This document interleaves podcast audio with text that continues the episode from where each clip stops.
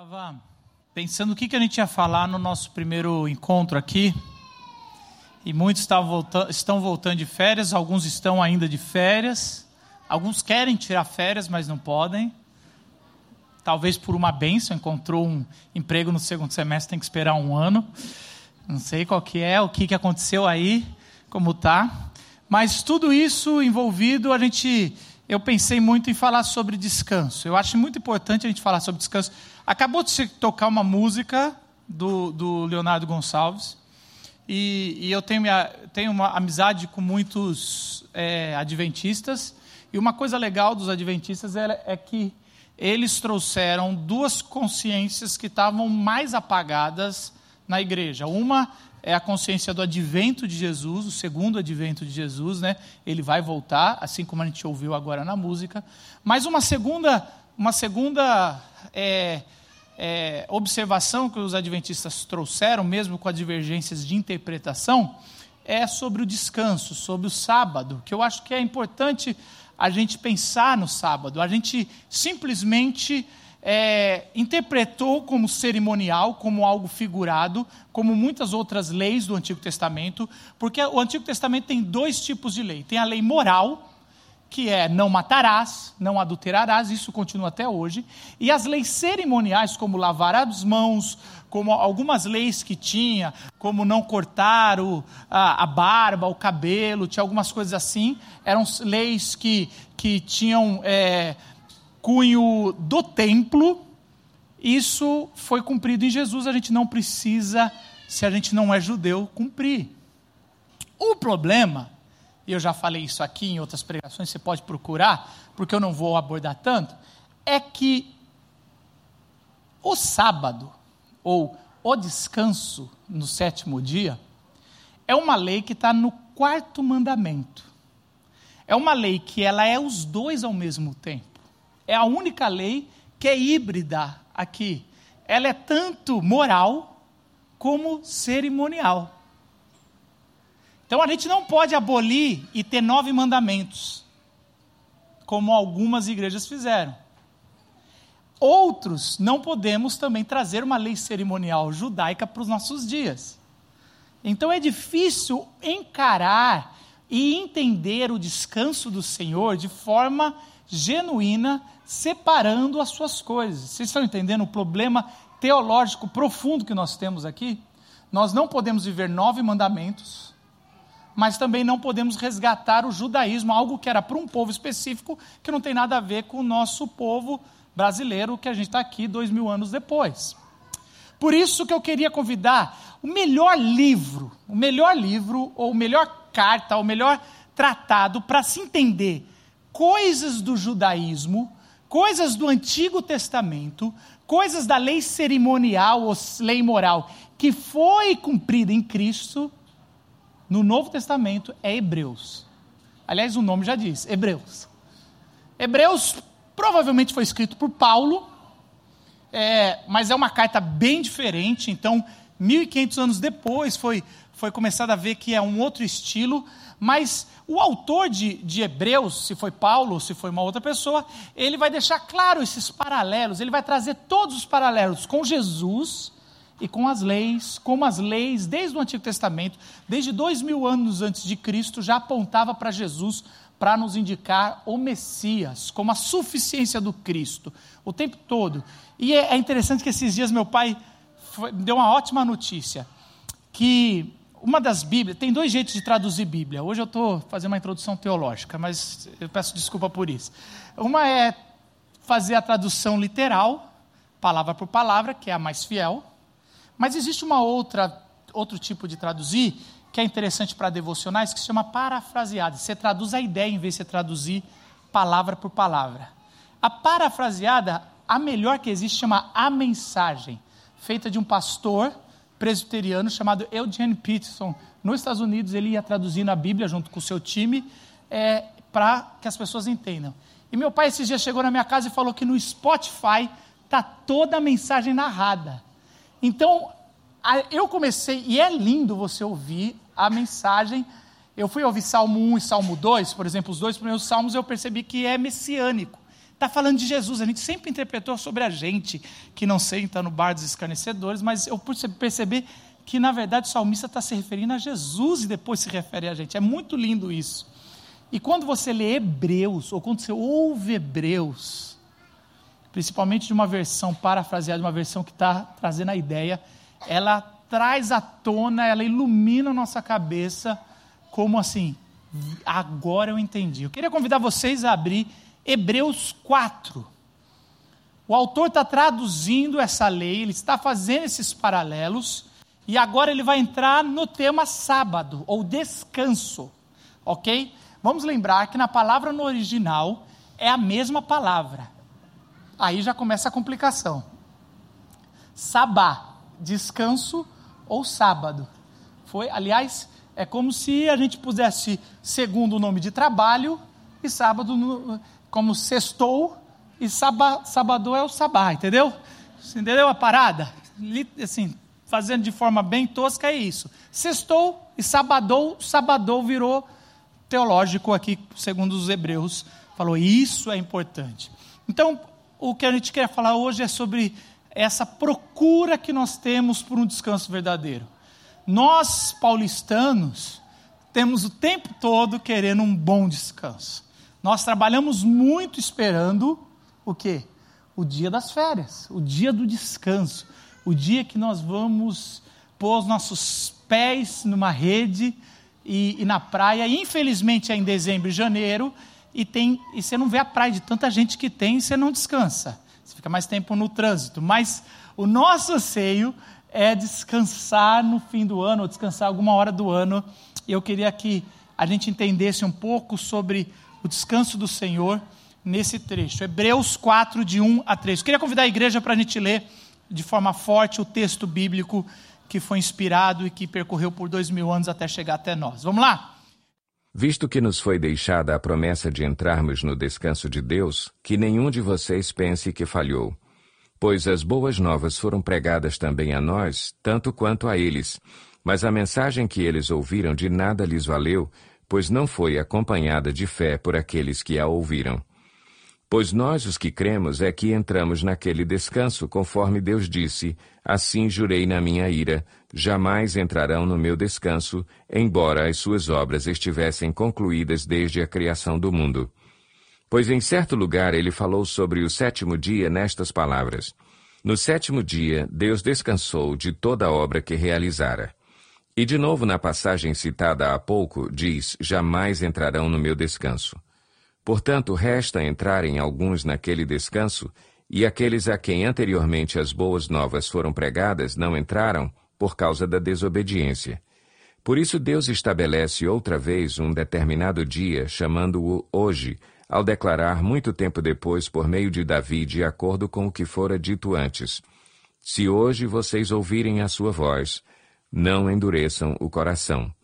Porque, se Josué lhes tivesse dado descanso, Deus não teria falado posteriormente a respeito de outro dia. Assim, ainda resta um descanso sabático para o povo de Deus, pois todo aquele que entra no descanso de Deus também descansa das suas obras, como Deus descansou das suas.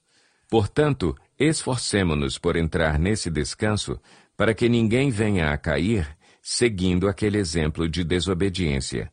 Pois a palavra de Deus é viva e eficaz, e mais afiada que qualquer espada de dois gumes. Ela penetra até o ponto de dividir alma e espírito, juntas e medulas, e julga os pensamentos e intenções do coração.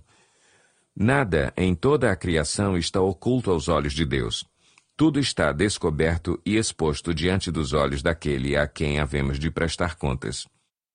Senhor Jesus, mais uma vez, ao ler a Sua Sagrada Escritura, nós pedimos para o Seu Santo Espírito iluminar e o nosso coração possa entender, Senhor. E o nosso coração possa se moldar, ser exortado, ser guiado, Senhor, segundo o teu Espírito Santo. Em nome de Jesus. Amém. É interessante que esse texto é um pouco longo, Hebreus vai percorrer teologicamente, às vezes, se você é, não está acostumado com trecho bíblico, você pode assim, não estou entendendo direito, mas é bom a gente entender o contexto um pouco. Primeiro, eu queria falar o contexto da carta de Hebreus, que é exatamente isso, esses paralelos que ele vai fazer sobre o judaísmo e a completude de Cristo. É o tempo todo. O autor de Hebreus está preocupado em dizer: meus queridos conterrâneos, Jesus cumpriu o que era prometido. Ele é o Messias. Ele veio cumprir a lei. A lei está. A finalidade da lei é Cristo.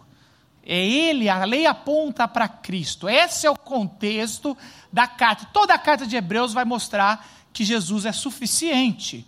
Mas esse trecho específico está trazendo que o, o autor mostra que o sabá, o sábado ou o descanso, revela não só o descanso ou cuidado de Deus, mas também uma nova criação em Cristo. E eu vou explicar isso essa é minha tarefa nos próximos 20 minutos, explicar o que ele quer dizer com isso. Ele está trazendo o seguinte: o sábado, ou o descanso, um dia de descanso, nunca foi simplesmente o dia de descanso.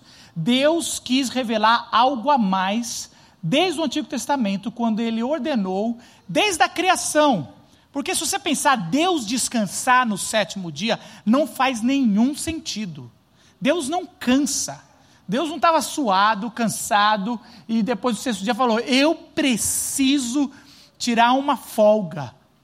Então, aliás, tem muitos é, contos e até teologias é, erradas falando que Deus, ao criar, abandonou. Abandonou como se fosse, foi descansar, foi numa viagem. Como descansou, agora eu vou abandonar a sua criação. Aliás, esse é uma das interpretações de que de, de forma errada como o descanso de Deus. O descanso de Deus, já dando spoilers no final, é muito mais sobre a completude de algo feito, sobre a satisfação de algo feito e mais, sobre o desfrutar de algo completo. Ele fez, ele falou: agora vou desfrutar. Então, é o, o sétimo dia é quando ele desfruta do que ele criou. E Deus entra no sétimo dia, mas nós ainda não. Não entramos no sétimo dia da criação.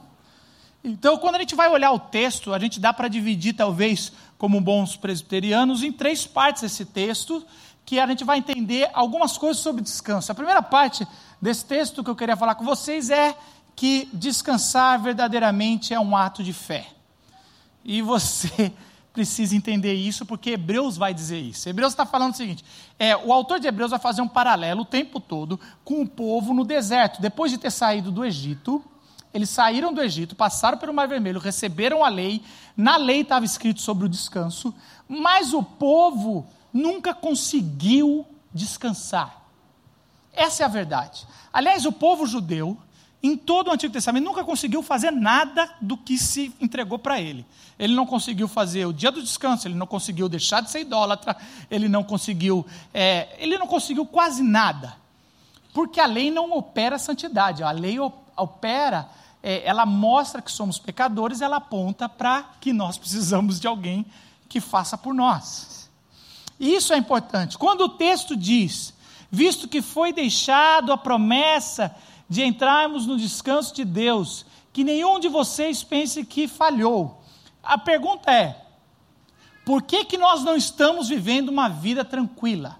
O judeu do primeiro século, que está lendo isso, você tem que lembrar que ele está sendo dominado pelos romanos. Os romanos tinham é, imposições severas com impostos e, e, e, e tudo mais. E para um judeu, desde o Antigo Testamento, se tem uma nação dominando ela e não é Deus, no sentido de que é Deus está livrando, eles estão em juízo. Então a pergunta que o povo está fazendo no, no, no, Novo Testamento é: por que, que tem romano, ou por que, que a gente está vivendo opressão hoje, se nós tivemos até o Messias, se até Jesus já veio, por que, que a gente ainda sofre? Essa é a pergunta. Por que, que a gente já não está descansando? Porque o descanso é algo que nós deveríamos ficar e realmente estar é, já está falhando aqui? Oh, meu Deus, eu estou aqui. Ah, tá. Vamos começar o ano bem.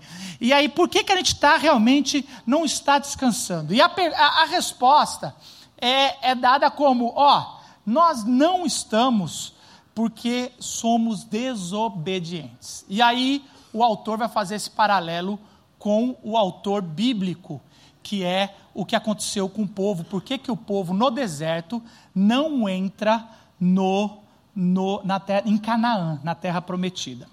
Por que, que eu quero dizer isso? Deixa eu tirar aqui, queridos, e aí a gente vai pôr mais uma vez. Se der pau, daí eu transfiro para vocês, tá bom? Já pôs? Então tá ótimo. Então, tá melhor. Eles já foram para lá. Então, quando eu mudar aqui, eu faço assim, eu finjo que eu estou com controle invisível. É, e aí a pergunta assim, deixa eu te falar agora o contexto sobre a nossa vida.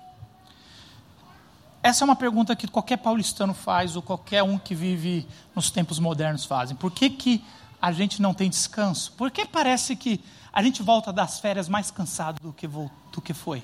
Você já reparou isso?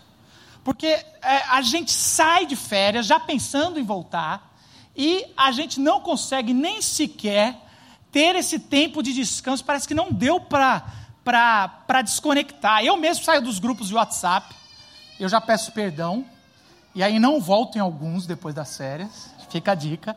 É, se eu não voltei no seu grupo, não se ofenda. É, e aí, essa parada é para tentar descansar, mas existe um algo no nosso coração que parece que a gente não descansa. A gente está o tempo todo exausto.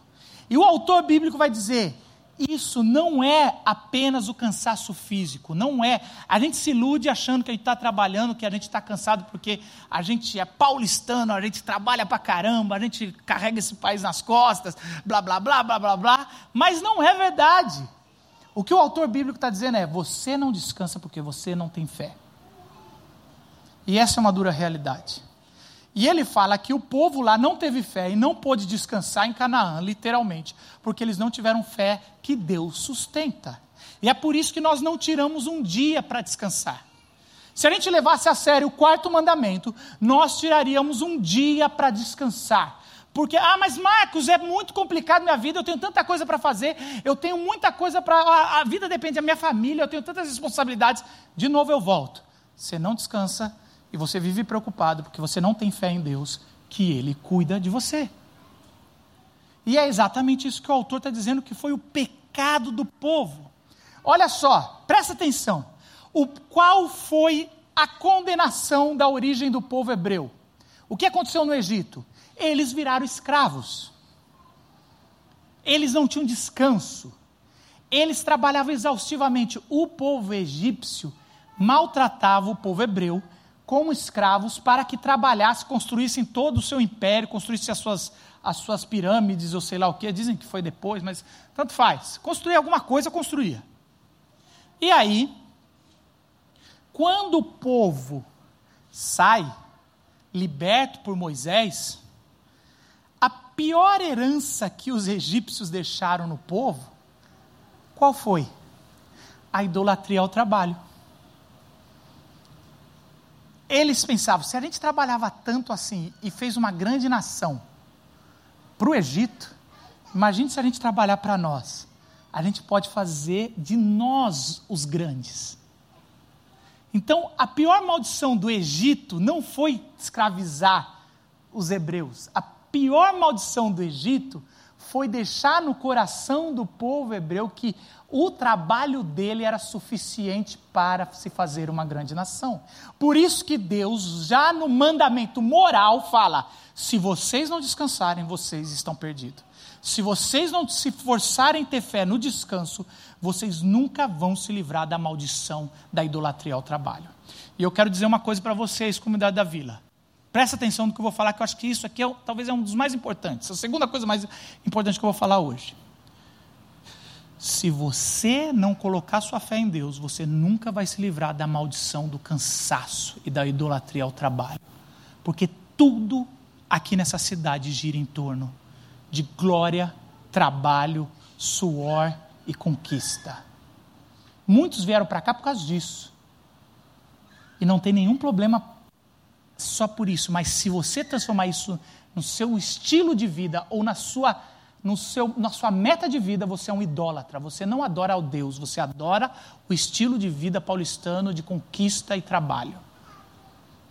Trabalho não é maldição, Mas se você não consegue descansar um dia da semana, entregando ao Senhor, sabendo, desfrutando, sabendo que Deus está no controle de todas as coisas, só te prova, só te prova que você é filho do Egito. Só te prova que você ainda não saiu do Egito, é escravo lá do Egito. E existem duas figuras de domínio de sistema. No Antigo Testamento é o Egito e a Babilônia. No Novo Testamento são os romanos. São o jeito que a Bíblia descreve que você está preso ao sistema. E a gente ainda continua lá. Por isso que descanso, o descanso que, o, que os hebreus está falando, e ele fala claramente, eles não entraram no descanso, aqui ó, pois não foi acompanhado de fé por aqueles que ouviram. Eles ouviram sobre descanso, mas não tiveram fé que o descanso era mais do que descansar, era confiança em Deus. Mas o texto continua e o texto vai falar o seguinte: que a lei, é, a lei sobre descanso é apenas sombra da salvação eterna. Exatamente, olha o que o texto diz. Por isso, Deus estabelece outra vez um determinado dia, chamando hoje. Olha que interessante. A grande discussão do judeu é qual é o dia de descanso. Até hoje a gente fala, qual é o dia? É o sétimo mesmo? Quando ele falou que é o sétimo, é o sábado. Se a gente tirar o domingo, como muitos dos protestantes tiram, a gente está em pecado? Ou se alguns. E quem trabalha de domingo e sábado, gente? E os fotógrafos de casamento? que arrancam dinheiro da gente uma vez na vida, infinitos, todo respeito com vocês. Eles trabalham de sábado e domingo. Aliás, ser adventista e ser fotógrafo deve ser cruel ainda, mais ainda, não pode trabalhar no sábado. E aí, aí você pensa, pensa comigo. E eles? Não podem tirar o dia da semana durante a semana? Na terça, na quarta? Que maravilha tirar na quarta e ainda ver o futebol, sei lá o quê ver Fátima Bernardes, que maravilha, que deve ser maravilhoso isso. Mas assim, o dia não importa, e é ele que está falando isso. O dia não importa, porque o dia é hoje. Como assim o dia é hoje? O dia é hoje, naquele dia, então ele já perdeu o dia. O que, que ele está falando aqui? Por que, que ele está falando que o dia é hoje? O que ele está falando é o seguinte: o dia do descanso não é o sábado.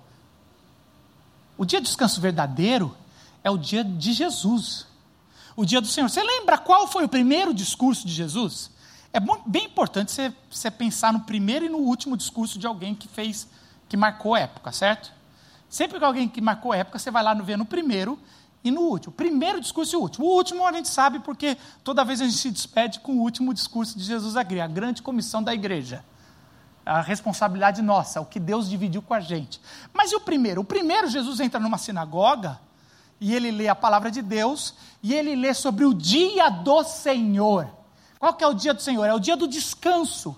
É quando completava todo o ciclo de descanso, e aí um ano judeu tinha que tirar uh, o Yom Kippur, o dia aceitável do Senhor, o dia do descanso verdadeiro, o dia do perdão, o dia onde os escravos seriam livres, o dia que todas as dívidas seriam perdoadas, e o dia seria esse. Aí Jesus fecha não era um livro, né? Então Jesus enrola o pergaminho, depois de ler ah, na sinagoga, ele dá um passo e ele vai dar um maior discurso. Você pensa assim: caramba, vai ser a primeira oratória do Messias, filho de Deus. Vai vir uma pregação de três pontos, incrível. Vai vir uma homilética que você fala assim: caramba. E aí Jesus fala: hoje se cumpriu esse texto. Acabou. Sentou e ele quase foi jogado no barranco por causa disso. Só por causa disso. E por que, que ele está dizendo hoje se cumpriu o dia do Senhor? Porque todo judeu que se preza naquela época, ele sabia que o dia do Senhor, o dia do descanso, o sétimo, o, o ano 70, ou o ano 50, ou o, o, ano todo que era o, o, o ano de descanso, ele viria quando o Messias chegasse. E o que Jesus estava dizendo? Eu sou o dia do Senhor. Então, o que a gente precisa entender é que a lei sobre descanso é apenas sombra sobre a salvação. Se você não consegue descansar e confiar em Deus, você não consegue fazer o aquecimento do que é viver dependendo de Deus na salvação de Cristo. É isso. Então é assim. é você querendo completar São Silvestre, sendo que você, você você é daqueles caras que, agora que a gente já teve São Silvestre, né? que fica fantasiado, sabe? Você não se preparou nada, você faz a fantasia. E às vezes eu penso que nós religiosos somos desse. Nós botamos uma boa fantasia. Eu sou doido para fazer a São Silvestre, só que eu não quero ter os seis meses antes de preparo.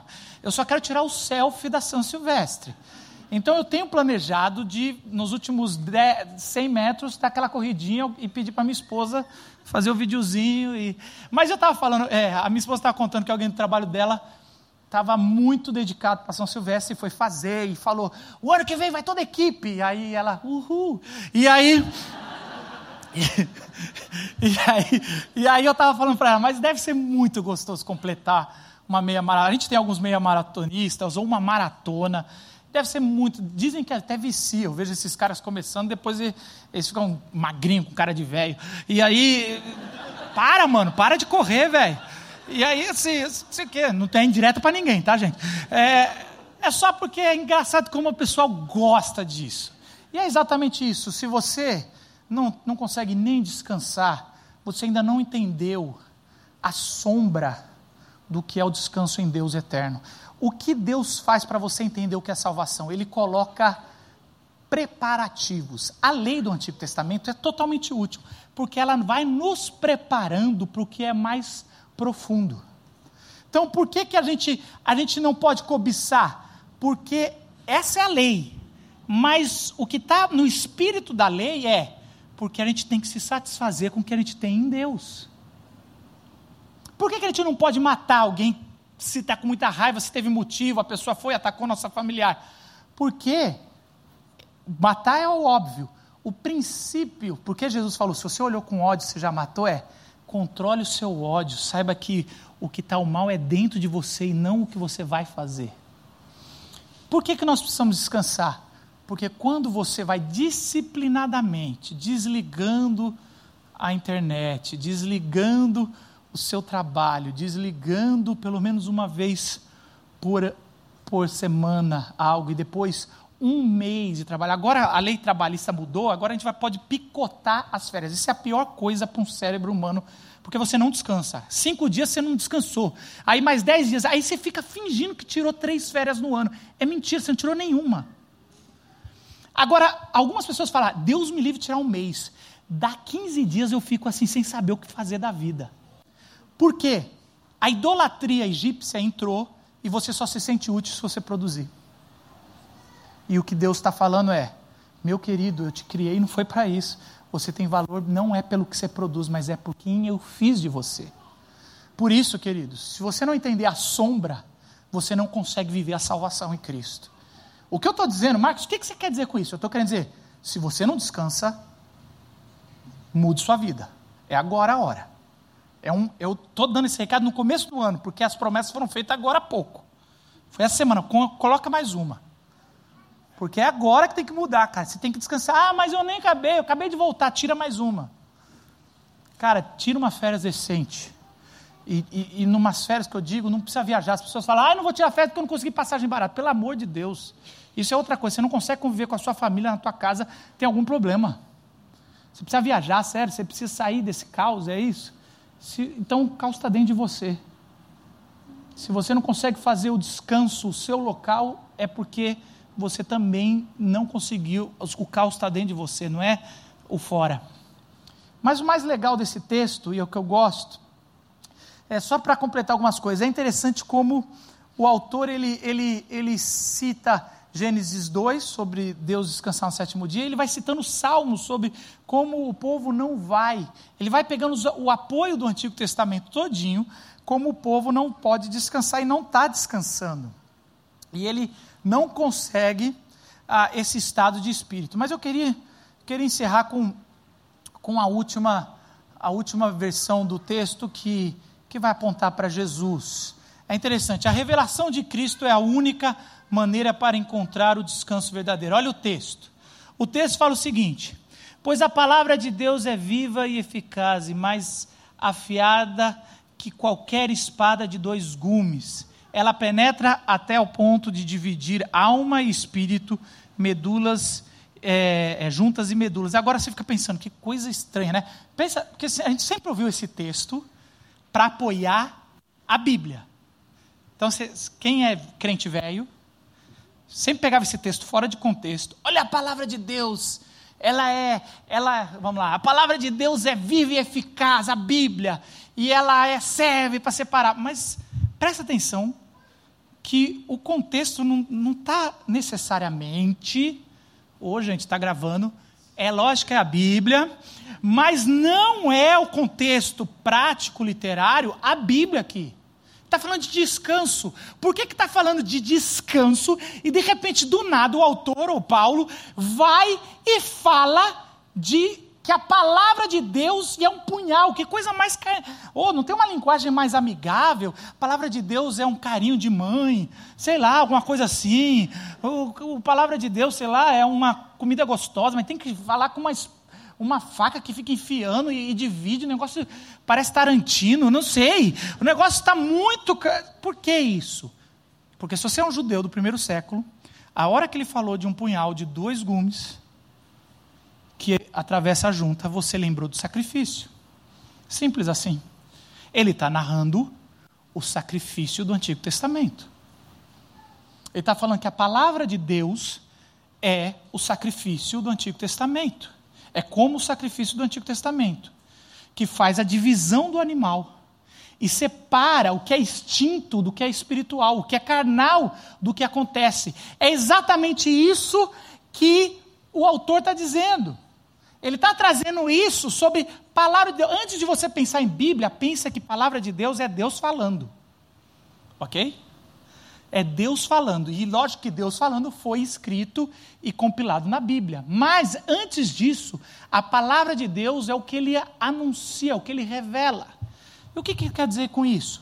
Ele está dizendo assim: se vocês não conseguem discernir o descanso que é sombra, que era só para você cumprir uma vez por semana, mas vocês não conseguem, vocês são idólatras do trabalho, como é que vocês vão entender a salvação eterna? Como é que vocês vão entender o descanso que Deus fez no sétimo dia?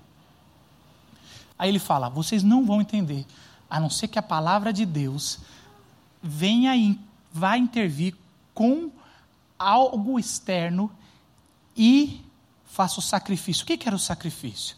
O meu pecado é insuficiente, eu não consigo te satisfazer, Senhor. Eu trago um inocente, um animal, e ele era colocado no altar. O sacerdote pegava o punhal de dois gumes e partia o animal no meio e assava o animal então, sempre que eu estou fazendo um churrasco, eu tiro um pedacinho, porque o sacerdote tirava a parte do sacerdote, eu sempre faço isso também para comer. E aí ele partia, tirava a parte dele da família, entregava para ser assado mais no final, na casa da pessoa que entregou a família. Mas o que, que é isso? É um símbolo, muito mais do que o. É sombra do que ia vir. Isso representa um inocente foi morto para que você, o que você não consegue possa ser possível. Jesus é o inocente que foi morto, que a faca entrou e que separou todas as coisas mundanas das coisas espirituais, o que é alma e o que é espírito. O que o autor está dizendo, de novo, e logo depois desse texto, o autor vai de novo em Jesus falando como o, sacerdote, o sumo sacerdote, porque ele está fazendo de sacrifício para o sacerdote. Por que, que ele está dizendo isso? Jesus é o único que consegue colocar na tua cabeça que você pode descansar. Jesus é o descanso. Ouçam, olha que interessante, o texto que diz em Mateus 17, 5. Logo depois da Monte da Transfiguração, Deus aparece para os discípulos, para três discípulos, e, e aponta para Jesus, assim como fez no batismo, mas agora ele fez, falou: Esse é o filho amado a quem me agrado, ouçam-no. A palavra de Deus é viva e eficaz. Ouçam-no, o Cristo. Só existe descanso para a tua alma, querido, quando você encontra o Cristo. Não tem outro descanso. E talvez o Cristo vai inverter isso. Primeiro você vai encontrar o Cristo. E ele vai falar: é meu, somente meu todo o trabalho. O seu trabalho, querido, é descansar em mim. Até querer agradar a Deus, até seguir o mandamento, até querer ser bonzinho, um cidadão de bem. Nem isso você consegue. É Jesus que foi, o seu trabalho é descansar nele. E quando você entende o Cristo, você consegue entregar e descansar. Aí qual que é a maravilha? A vida vai ser um sábado. O sabá é eterno. É um descanso. Por isso que Paulo fala: aprendi a ser feliz. E, e o nosso, os dois Paulos, né? o Paulo da Bíblia e o Paulo pregou isso esses dias. Aprendi a ser contente na adversidade ou em tempos bons. Por que, que ele está dizendo isso? Porque eu descanso no Senhor. Esse é o descanso único. Queridos paulistanos da comunidade da vila, não sejamos filhos do Egito, aonde a gente acredita que os nossos esforços vão nos tornar grandes e aonde a gente não cumpre o descanso do Senhor. Porque se a sombra não nos, a gente não consegue fazer a sombra, nós vamos estranhar quando vier a graça verdadeira e a graça já veio. Como o texto de Hebreus fala, não pensa que falhou. O descanso já começou. E eu gosto tanto porque ele fala é hoje, não é amanhã. A interpretação clássica fala que o descanso vai ser o céu. Meu querido, eu não vou esperar o céu para descansar. Não dá. Eu vou morrer de estresse antes. Ou a gente descansa hoje em Cristo, ou a gente vai ficar doido.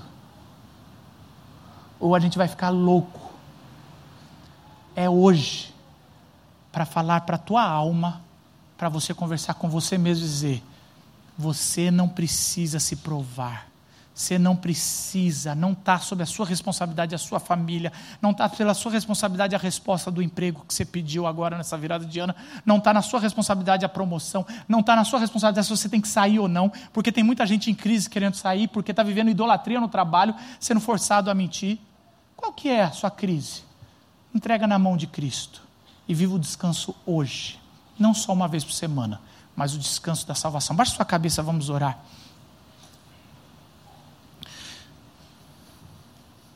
Senhor Jesus, obrigado, Senhor, porque só, só, só o teu filho, só o teu filho, Senhor Deus, é capaz de nos dar descanso. Senhor Deus, só o teu filho é capaz de nos conduzir a uma vida aonde a gente confia plenamente. Senhor, nós estamos, muito de nós, em pecados, estamos adoecendo porque estamos espiritualmente em pecado, Senhor, porque não vivemos pela fé no descanso em Ti, Senhor. Senhor, jogamos como uma lei que não faz mais sentido, mas sendo que ainda hoje, Senhor, o Senhor nos chama a descansar. Fisicamente, do que nós fazemos, mas mais profundo, Senhor. O que reflete que nós dependemos de Ti, espiritualmente queremos descansar em Ti, Senhor. Senhor, que a gente possa. Que a gente não possa viver nesse Egito aqui. A gente quer viver na Nova Jerusalém. Aqui mesmo dentro de São Paulo, nós queremos viver na Nova Jerusalém, aonde o Cristo entronizado é o centro das nossas vidas e de lá surge um rio, e esse rio de água viva enche o nosso coração e diz para nós mesmos, Senhor: vocês são meus filhos amados, em quem tenho alegria, porque estão em Cristo. Que essa seja a verdade, Senhor, que a gente viva hoje e sempre. Amém.